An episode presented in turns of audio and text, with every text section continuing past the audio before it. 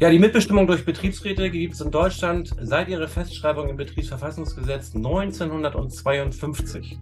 Während Paragraph 1 notwendigerweise regelt, dass in Betrieben mit fünf wahlberechtigten Arbeitnehmern Betriebsräte äh, gewählt werden, kommt direkt im Anschluss in Paragraph 2 des Gesetzes eine Vorschrift, über die wir heute reden wollen, die vertrauensvolle Zusammenarbeit zwischen Arbeitgeber und Betriebsrat.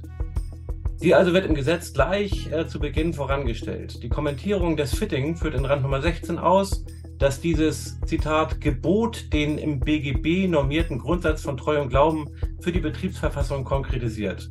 Zitat Ende. Und daher mehr ist als ein Appell. Katja Birkholz, Betriebsrätin aus Berlin und ich schauen heute gemeinsam auf die Praxis der Betriebsräte. Wird die zu vertrauensvolle Zusammenarbeit unserer Wahrnehmung nach wirklich gelebt?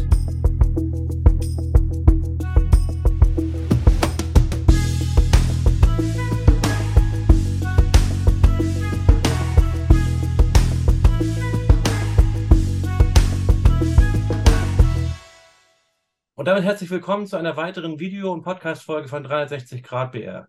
Nachdem Katja und ich bereits zum Thema Frauenförderung eine gemeinsame Folge veröffentlicht haben, setzen wir das heute mit diesem sehr grundsätzlichen Thema fort. Insoweit, liebe Katja, herzlich willkommen auch dir. Lass uns gleich mal direkt einsteigen. Was bedeutet für dich vertrauensvolle Zusammenarbeit zwischen den Betriebsparteien? Ja, hi Marco, äh, ich grüße dich und ich freue mich sehr auf unseren Austausch heute. Ich möchte mit einem sehr positiven Beispiel anfangen. Vor zwei Wochen konnte ich mir endlich einen wirklich großen Wunsch erfüllen. Wir haben uns zwei nagelneue E-Bikes abgeholt. Mhm. Und möglich wurde das erst äh, durch einen Jobrad-Leasing-Vertrag. Diese Initiative dafür hat ähm, unser Betriebsrat schon in der letzten Legislaturperiode gestartet, also irgendwann vor der Pandemie. Und seit letzten Herbst hat unser Arbeitgeber endlich den Weg dafür freigemacht. Und seitdem können alle Mitarbeitenden ein oder zwei Fahrräder ihrer Wahl über eine monatliche Gehaltsumwandlung leasen. Ich könnte aber auch von anderen Beispielen berichten, in denen der Betriebsrat sich erfolgversprechendere Lösungen gewünscht hätte. Aber erzähl du doch mal, Marco, was für Erfahrungen machst du denn als Berater von Betriebsräten, wenn es um die vertrauensvolle Zusammenarbeit mit dem Arbeitgeber geht? Ja, in den meisten Betrieben ist das also nicht so schwarz oder weiß und das sind immer viele Zwischentöne. Es gibt natürlich das extrem negative Ende, die Benachteiligung von Betriebsräten oder auch die Behinderung von Betriebsräten bis hin zum Versuch, Betriebsratswahlen zu verhindern. Da gibt es, äh, das sind Straftatbestände, die man verurteilen und auch sanktionieren muss. Und das kommt viel zu oft vor. Ich greife das ja auch gelegentlich auf in meinen Social-Media-Kanälen. Da gibt es prominente Beispiele wie etwa äh, Aldi Süd, wo schon fast äh, kriminell vorgegangen wird, um Betriebsratswahlen zu verhindern oder Betriebsräte, die dann gewählt sind, unter Druck zu setzen. Und ich weiß nicht, ob, das, äh, ob du das gesehen hast. Das gab ja vor, vor kurzem auch mal weiter, weiter gepostet, hier diesen Trigema-Chef, diesen Wolfgang Grupp, mhm. äh, der ja immer mit markigen Worten unterwegs ist und manchmal finde ich auch sogar ganz gute Ansichten hat. Aber in dem Punkt äh, muss man wirklich fragen, ob den alle gute Geister verlassen hat. Der hat ja derart gegen seine eigenen Betriebsräte und der bezeichnet sie als blöde Betriebsräte gehetzt. Mhm. Ähm, die, die sind ja aus seiner Meinung nach nur Betriebsräte deshalb, weil sie zu Hause nichts zu melden haben und äh, die wollen jetzt endlich mal was zu sagen haben, aber die guten Leute, die würden von dem Betriebsrat überhaupt nichts halten, die würden auch nicht rein wollen, die wollen mit dem Scheiß, so Wolfgang Grupp, nichts zu tun haben. Und überhaupt, die Gewerkschaften hätten Betriebsräte dort eingeschleust und vieles mehr. Und das ist natürlich unerträglich. Also solche Leute gibt's, solche Arbeitgeber gibt's und ähm, mhm. da muss man auch wirklich, da muss man auch wirklich entschieden vorgehen. Ähm, aber das ist ja das Extrem, dass also dass es richtige Arbeitgeber gibt, die also Betriebsräte hassen, verhindern wollen und die da wirklich ein ganz, ganz schlechtes Bild drauf haben. Dann gibt es auch ganz andere Beispiele am anderen Ende, diese Arbeitgeber äh, hörigen Betriebsräte. Manchmal sind sogar Arbeitgebervertreter, äh, Kandidaten praktisch in den Betriebsrat eingeschleust, weil der Arbeitgeber sagt, pass mal auf, bevor das irgendwelche wirklichen Revoluzer machen, schicke ich lieber meine eigenen Leute da rein. Und wenn es nicht genug Leute aus der Belegschaft gibt, dann werden die sogar gewählt und zack, schon hast du einen Betriebsrat, der dir aus der Hand frisst, weil er praktisch ja mehr oder weniger Arbeitgeber gesteuert ist. Und äh, andere Beispiele sind das so, dass es vielleicht, ich sag mal, normale Leute sind, die aber dann äh, irgendwann merkwürdigerweise fürstlich vergütet werden. Da gibt es ja auch Exzesse, wo Betriebsräte teilweise sehr viel Geld äh, erhalten und auch dann eben arbeitgeberfreundlich unterwegs sind. Auch das mhm. ist natürlich verwerflich und hat mit vertrauensvoller Zusammenarbeit auch nichts zu tun. Wenn es diese Betriebsräte gibt, dann ist das, finde ich, ganz ärgerlich, dass sowas dann von der Presse aufgegriffen wird, um Betriebsräte zu diskreditieren. Mhm. Also solche Typen wie der, wie der Grupp, der gegen Betriebsräte ledert, oder, oder Aldi Süd, oder was du da überall siehst, wo Betriebsräte verhindert werden sollen, das siehst du nur in kleinen Zeitungen, manchmal auch etwas linkeren äh, Online-Portalen. Ähm, aber dieses, wenn, wenn Betriebsrat irgendwie äh, viel Geld bezahlt bekommt, das siehst du in der Bildzeitung teilweise auf Seite 1. Andersrum wäre es eigentlich genau richtig, dass man mal die Betriebsräte in ihrer Arbeit würdigt und unterstützt und Arbeitgeber, die gegen Betriebsräte schießen, dass man die mal auf Bildzeitung Seite 1 zerrt, um mal die Arbeitnehmerschaft so ein bisschen zu stärken. Aber das passt mit dem, mit der Sensationsgier vieler Presseorgane, passt das nicht zusammen. Und aber eigentlich ist die Lebensrealität der meisten Betriebsräte eben ja genau nicht, dass sie bevorteilt werden oder irgendwie Geld kriegen oder was weiß ich was wie, sondern die Lebensrealität ist meistens, dass Betriebsräte es eher schwierig haben im Umgang mit dem Arbeitgeber, auch was ihre persönliche Einkommenssituation angeht. Und äh, was das Thema vertrauensvolle Zusammenarbeit angeht, angeht, da ist, das, da ist es meistens irgendwo in der Mitte. Das heißt, es gibt, es ist nicht so, dass die Arbeitgeber Betriebsräte hassen, äh, also aber auch nicht so, dass sie sie auf Händen tragen, sondern das ist irgendwo dazwischen. Ähm, viele Arbeitgeber, das ist jedenfalls mein Eindruck und ähm, der ist auch wirklich einigermaßen gesichert, weil ich ja mit wirklich vielen Betriebsräten auch in Kontakt stehe. Viele Arbeitgeber tun sich echt schwer mit diesem Thema vertrauensvolle Zusammenarbeit. Äh, zu viele Betriebsräte beispielsweise, das ist das eine Thema, müssen Informationen hinterherlaufen, die äh, der Arbeitgeber eigentlich vom Gesetz her geben müsste. Aber er, er gibt sie nicht, er gibt sie verspätet, er kommt nicht damit um die Ecke. Betriebsräte müssen sich dann äh, in Einigungsstellen wehren oder vor Gericht hinsichtlich der Missachtung ihrer Rechte. Und äh, manchmal habe ich auch das Thema, dass sie einfach nicht an Entscheidungsträger im Unternehmen kommen. Dann wird im Wirtschaftsausschuss oder in Gesprächen irgendwelche Subalterne geschickt. Und ähm, das ist dann schon einigermaßen desillusionierend. Also vertrauensvolle Zusammenarbeit ist für viele Arbeitgeber ein wirklich dickes Brett. Hm. Ja, es gibt ja ziemlich viele positive Beispiele, in denen Betriebsräte ihre Finger lenkend im Spiel haben können. Also zum Beispiel bei einer partizipativen Unternehmenskultur. Mhm. Wenn die Belegschaft an den Entscheidungen beteiligt wird, dann fördert es ja die Einbindung von ähm, den Fachkräften und ähm, die Fachkräfte fühlen sich eher an das Unternehmen gebunden. Und, und auf der anderen Seite ähm, können ja Innovationen in ihrer Umsetzung beschleunigt werden, wenn die Belegschaft dahinter steht. Also zum Beispiel äh, bei der Digitalisierung von Arbeitsabläufen oder wenn es um mhm. New Work-Konzepte geht. Betriebsräte tragen ja dabei die Position der Belegschaft gebündelt weiter. Also sie sind ja die demokratisch gewählten Vertreter. Und sie können ja auch Minderheiten eine laute Stimme geben. Also zum mhm. Beispiel Eltern kleiner Kinder die besondere Wünsche an flexible Arbeitszeit oder ähnliches haben. Und, und somit sorgen ja Betriebsräte für das Entstehen von Innovationen und tragen zum Erfolg in dem Unternehmen bei. Und natürlich funktioniert dieser Hebel auch umgekehrt. Also Betriebsräte schaffen in der Belegschaft Akzeptanz für arbeitgeberseitige Veränderungen und tragen dann zum erfolgreichen Umsetzen bei. Aber natürlich funktioniert es nur, wenn sie auch frühzeitig eingebunden werden durch den Arbeitgeber. Also dann können sie zum Beispiel bei Veränderungen im Betriebsablauf, ähm, also in den Prozessen und dergleichen, eine Vorbildfunktion einnehmen. Ja, ein weiteres Beispiel ist zum Beispiel auch Gerechtigkeit. Mhm. Die ist ja für viele Beschäftigte enorm wichtig äh, und macht ganz viel mit deren äh, Wohlfühlfaktor äh, während äh, der Arbeit. Und Dadurch kann sie natürlich auch zu hoher, hoher Produktivität beitragen und zu einem besseren Miteinander führen. Also Betriebsräte sorgen damit quasi für ein von Gerechtigkeit geprägtes Betriebsklima. Und ich mache noch ein Beispiel. Diversität. Also durch Globalisierung, demografischen Wandel und durch Feminisierung steuern wir ja in eine veränderte Arbeitswelt, in der ganz verschiedene Kulturen aus unterschiedlichen Ländern zusammenwachsen und auch zusammenwirken. Und diese neue Vielfalt, die wirkt in den Teams natürlich als Treiber und erhöht den Wettbewerbsvorteil der Unternehmen. Im Prinzip arbeiten ja Betriebsräte schon seit Jahrzehnten als Diversity Manager, auch wenn sie dafür ganz andere Worte benutzen. Also der Paragraph 80 äh, des Betriebsverfassungsgesetzes benennt ja die originären Aufgabe der Betriebsräte bei der Gleichbehandlung der Geschlechter sowie bei der Integration und Inklusion. Ja, aber leider gibt es in der Praxis oft einen Dissens zwischen Wunsch und Wirklichkeit. Hm, wo siehst du denn hier typische Verfehlungen, Marco, auf Seiten der Arbeitgeber?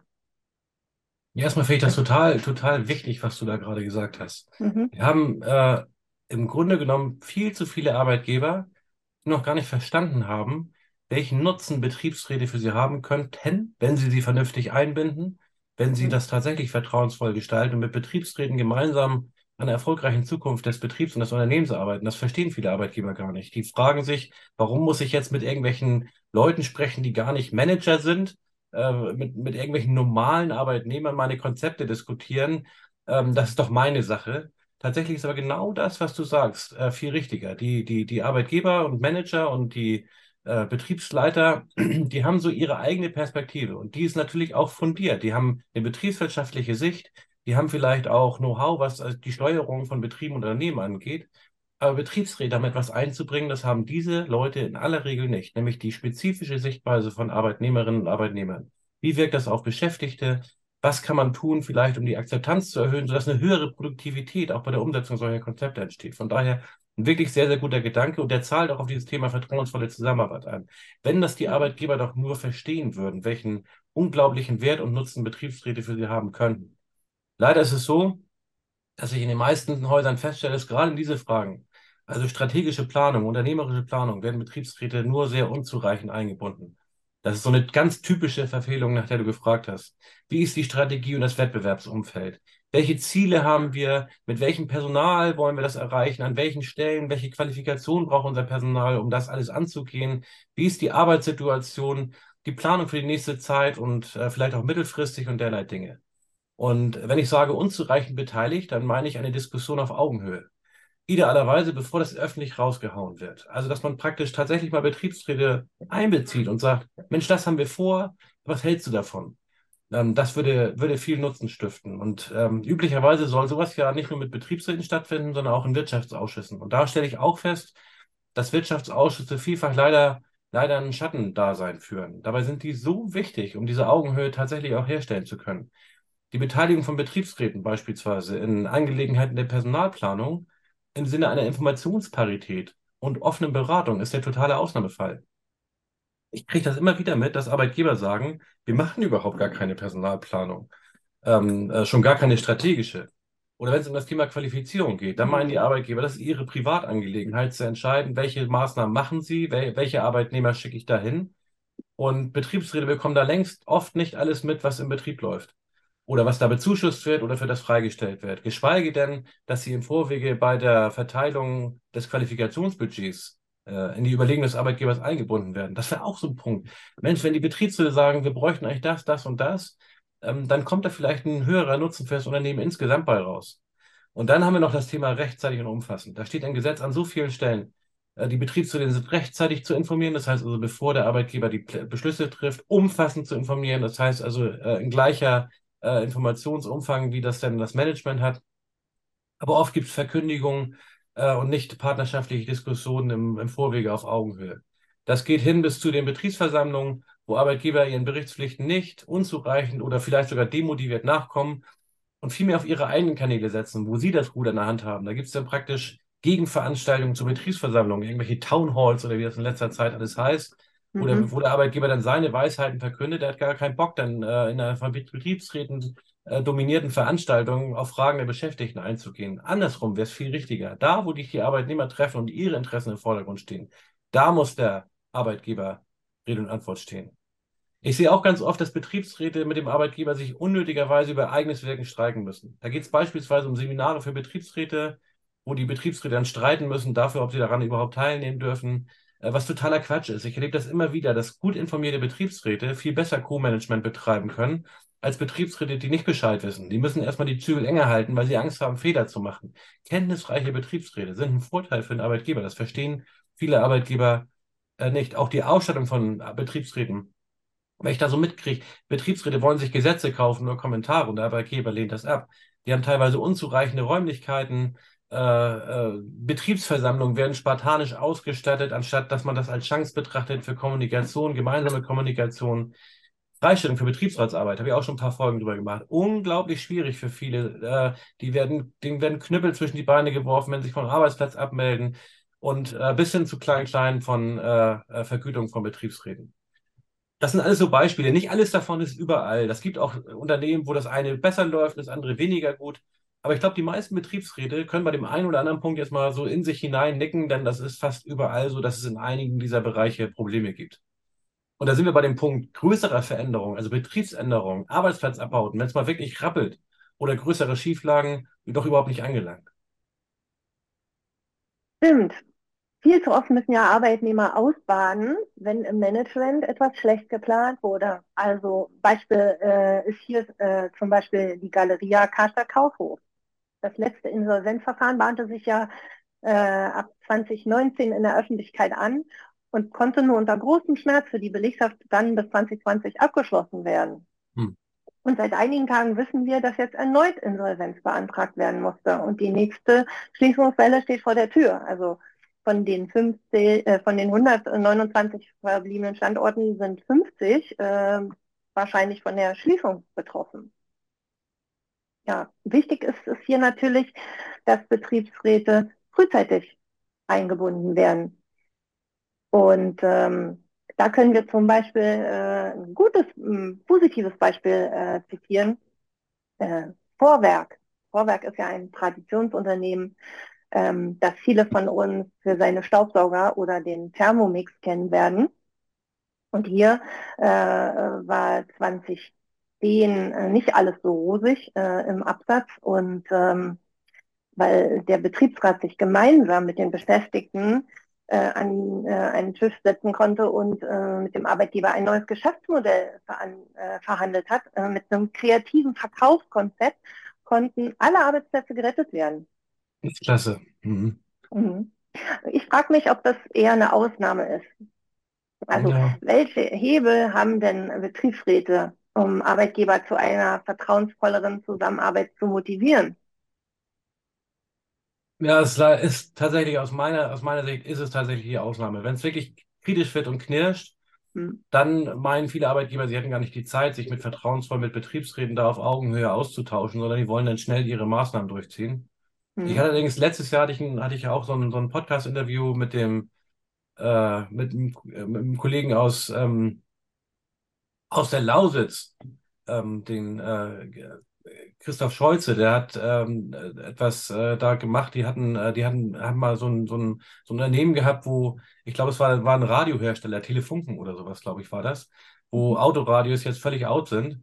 Und äh, äh, die haben dann tatsächlich mit der Belegschaft gemeinsam ein Alternativkonzept äh, hergestellt und ähm, die haben ein ganz anderes Geschäftsmodell an die Rampe geschoben und das hat auch erfolgreich funktioniert. Und auch das war für mich so ein Beispiel, wo ich sage so, wow, wenn du es gemeinsam mit den Beschäftigten machst, die wollen ja äh, äh, einbezogen werden. Die wollen ja, dass das Unternehmen erfolgreich ist. Und die wollen auch kein totes Pferd reiten oder sowas. Das mhm. bringt ja auch mhm. gar nichts, dann ist das Unternehmen irgendwann pleite. Aber die Beschäftigten einzubeziehen, kann sich wirklich lohnen, wenn man das wirklich aktiv macht. Und oftmals weiß man gar nicht, wie viel Kreativität in der Belegschaft steckt. Die haben auch Ideen oder sind auch bereit, mit an einem Strang zu ziehen, den Kahn auch aus dem Dreck zu holen gemeinsam. Aber wenn man einfach über deren Köpfe hinweg sagt, pass mal auf, ihr seid zu viel und zu teuer, dann entstehen natürlich Verwerfungen. Also gerade wenn Arbeitgeber größere Veränderungen plant, äh, dann ist das mit der partnerschaftlichen Einbindung der Betriebsräte eigentlich am wichtigsten, aber dann passiert es meistens am wenigsten. Ich habe das selbst auch oft erlebt. Also auch massive Konflikte musste ich dazu austragen. Ich habe einige Beispiele einfach mal, wie ich selbst als Betriebsrat erlebt habe, als Gesamt- und Konzernbetriebsratsvorsitzender. Ich habe beispielsweise erlebt, größere strukturelle Maßnahmen sind gleichzeitig äh, äh, an Wirtschaftsausschüsse und Belegschaften verkündet worden. Das heißt, nichts mit Beratung irgendwie im Vorwege. Der Arbeitgeber hat uns informiert und gleichzeitig die Belegschaft. Und uns hat er noch in den Wirtschaftsausschuss gesagt, markige Aussagen, das machen wir genau so, wie wir es jetzt vorgestellt haben. Da wird überhaupt nicht drüber verhandelt groß. Basta. Also äh, das wird genau so gemacht. Ihr braucht euch gar nicht einbilden, dass da noch größere Veränderungen kommen. Ich habe beispielsweise als Betriebsrat mal äh, der, aus, der, aus der Zeitung beziehungsweise aus Internetveröffentlichungen habe ich erfahren, äh, dass Teile des Unternehmens verkauft werden sollen. Und äh, da stellte sich dann heraus, dass die Interessenten sich längst im Datenraum tummeln. Und äh, das ist natürlich etwas, wo ich eigentlich erwartet hätte, dass man mit uns irgendwie vertrauensvoll, mindestens mal auf Ebene Wirtschaftsausschuss oder vielleicht auch nur Aufsichtsrat, vertrauensvoll vorab redet. Und ähm, da ist überhaupt nichts passiert. Das war ein rein, reines Täuschungsmanöver. Ich habe verzögerte Unterlagen, Vorlagen habe ich äh, zu Zeitpunkten, wo die Vorstände längst festgelegt waren und ihre Linie mit dem Kapitalgeber abgestimmt haben. Da, da wird jede Diskussion über die Maßnahme natürlich zum Aufwärtsgefecht. Ich habe das halt teilweise auch echt erlebt, dass einem Arbeitgebervertreter so hinter den Kulissen draußen in den Pausen recht gegeben haben, äh, was also die Kritik an der Maßnahme angeht, aber nicht mehr zurück wollten, weil sie ihr Gesicht nicht mehr verlieren konnten. Entweder weil es der Kapitalgeber schon äh, verkündet hatte oder weil sie ihr Gesicht in der Betriebsöffentlichkeit nicht verlieren wollten. In solchen Fällen wie auch in anderen Fällen, finde ich, hilft eigentlich nur Standfestigkeit und angemessene Eskalation. Das ist manchmal etwas, wo du als Betriebsrat nicht dran vorbeikommst. Und da ist der erste wichtige, richtige Schritt natürlich als Betriebsrat überhaupt seine Rechte zu kennen. Kann ich eigentlich gegenhalten? Kann ich jetzt hier meinetwegen einen Konflikt tatsächlich eingehen? Dabei helfen Rechtsanwälte und Berater wie ich, äh, so etwas mal ähm, tatsächlich auch mal durchzugehen ähm, entweder mit Seminaren, einzelfallbezogene Beratung. Und dann sollte man je nach Einzelfall in einem ersten Schritt, wenn das noch möglich ist und es nicht gleich ums große Ganze geht, äh, selbstvertrauensvoll agieren und den Arbeitgeber vielleicht erstmal hinter den Kulissen darauf hinweisen, dass er da etwas ändern muss. Und wenn da nichts passiert, dann muss man natürlich auch sachverhaltsadäquater steigern. Also etwa mit schriftlicher Aufforderung, dann mit Ankündigung, dass man es nicht auf sich beruhen lässt und weitere Schritte prüfen werde und schließlich dann auch mit dem Gang vor das Arbeitsgericht oder in die Einigstelle. Und was ich dabei feststelle, ist, dass es auch für Betriebsräte, das ist auch ungerecht im Grunde genommen. Der Arbeitgeber kommt seiner, seiner Pflicht nicht nach, agiert unpartnerschaftlich und der Betriebsrat wird in solche ja, Zerreißproben rein, eigentlich regelrecht reingebracht. Wollen wir wirklich mit dem Arbeitgeber vor Gericht gehen? Wollen wir den vor die eine Stelle ziehen? Wollen wir Konflikte mit dem Arbeitgeber auch wirklich ausfragen? Für viele ist sowas undenkbar. Und der Arbeitgeber ist ja auch maximal gekränkt, wenn man so etwas dann zum ersten Mal macht. Das will auch echt in der Tat gut überlegt sein, denn das verändert die betriebliche Statik im Miteinander. Aber manchmal ist es so, wenn man nicht irgendwann einmal volles Rohr dagegen hält, dann wird sich nie etwas ändern. Im Gegenteil, für den, Betrieb, für den, für den Arbeitgeber wird der Betriebsrat erst recht dann ein irgendwann zu vernachlässigender Faktor. So nach dem Motto, wenn überhaupt, bellen die Hunde, aber beißen tun sie nie, also mache ich weiter mein Ding und äh, bekomme dadurch auch noch irgendwo recht. Mein genereller Rat in solchen Fragen, immer den Konflikt vom Ende her denken. Der Arbeitgeber wird nicht begeistert sein, wenn der Betriebsrat äh, meinetwegen vor das Arbeitsgericht geht oder in die Einigungsstelle. Der Arbeitbetriebsrat ragt dann, also nach dem Arbeitgeberselbstverständnis, äh, in dessen Kompetenzen rein. Das mögen Arbeitgeber überhaupt nicht. Äh, man muss da rechnen mit Gekränkt und Gereiztheit erwachsener Leute, die dann zickig werden, Schweigen oder Ablehnung. Dann aber muss man den nächsten Schritt gehen, denn wenig ist schlimmer, finde ich, immer, als äh, wenn man als Tiger springt und als Bettvorleger landet. Wenn du in den Konflikt gehst, musst du dir über den nächsten oder den übernächsten Schritt klar sein. Was machst du, wenn der Arbeitgeber böse wird oder gegenhält? Da musst du weiter gegenhalten. Einfach auch, um diese Augenhöhe herzustellen. Um klarzumachen, hey, wenn du mich beteiligst, können wir ganz friedlich miteinander über alles reden. Aber wenn du meine Rechte oder die Interessen der Belegschaft missachtet, dann kriegst du auch Gegenfeuer von mir. Und ähm, das ist wichtig, dass man also erst dann loslegt, wenn man auch bereit ist, den nächsten und übernächsten Schritt zu gehen. Weil wenn man es nicht ist, und erstmal rumhupt und dann sich, äh, wie soll ich sagen, mit eingekniffenem Schwanz in der Ofen wieder zurückbegibt, dann ist es besser gar nicht erst loszulegen. Über Konflikte und über Konfliktmanagement von Betriebsräten werde ich demnächst auch noch eine eigene Reihe hier äh, äh, veröffentlichen, weil das auch ein wichtiges Thema ist. Hm. Ja, wir sind schon am Ende unserer Folge angekommen. Bleibt mir noch festzuhalten, äh, dass in einer idealen Welt Betriebsräte umfassendere Beteiligungsrechte haben, als mir bewusst war und äh, bei der Ausarbeitung vieler unternehmerischer Maßnahmen mit am Tisch sitzen sollten. In der Wirklichkeit passieren viele Dinge im Alleingang oder auf den Fluren vorbeifliegen. Also was trotzdem im Sinne der Belegschaft gelenkt werden kann und darum die stillschweigende Zustimmung des Betriebsrates finden wird. Also nicht jedes Mitbeteiligungsrecht muss man aktiv und ausnahmslos durchboxen. Na klar. Es kommt auf gute und partnerschaftliche Zusammenarbeit an. Und ähm, das kann auch die Kunst von Kompromisslösungen sein. Das hat sich bestimmt in vielen Gremien in jahrelanger Zusammenarbeit bewährt und funktioniert ja auch gut. Ja, hat mir wieder viel Spaß gemacht mit dir, Marco. Vielen Dank. Ja, Katja, war klasse. Hat mir auch Spaß gemacht. Viele liebe mhm. Grüße nach Berlin. Ja, viele liebe Grüße äh, nach Hamburg.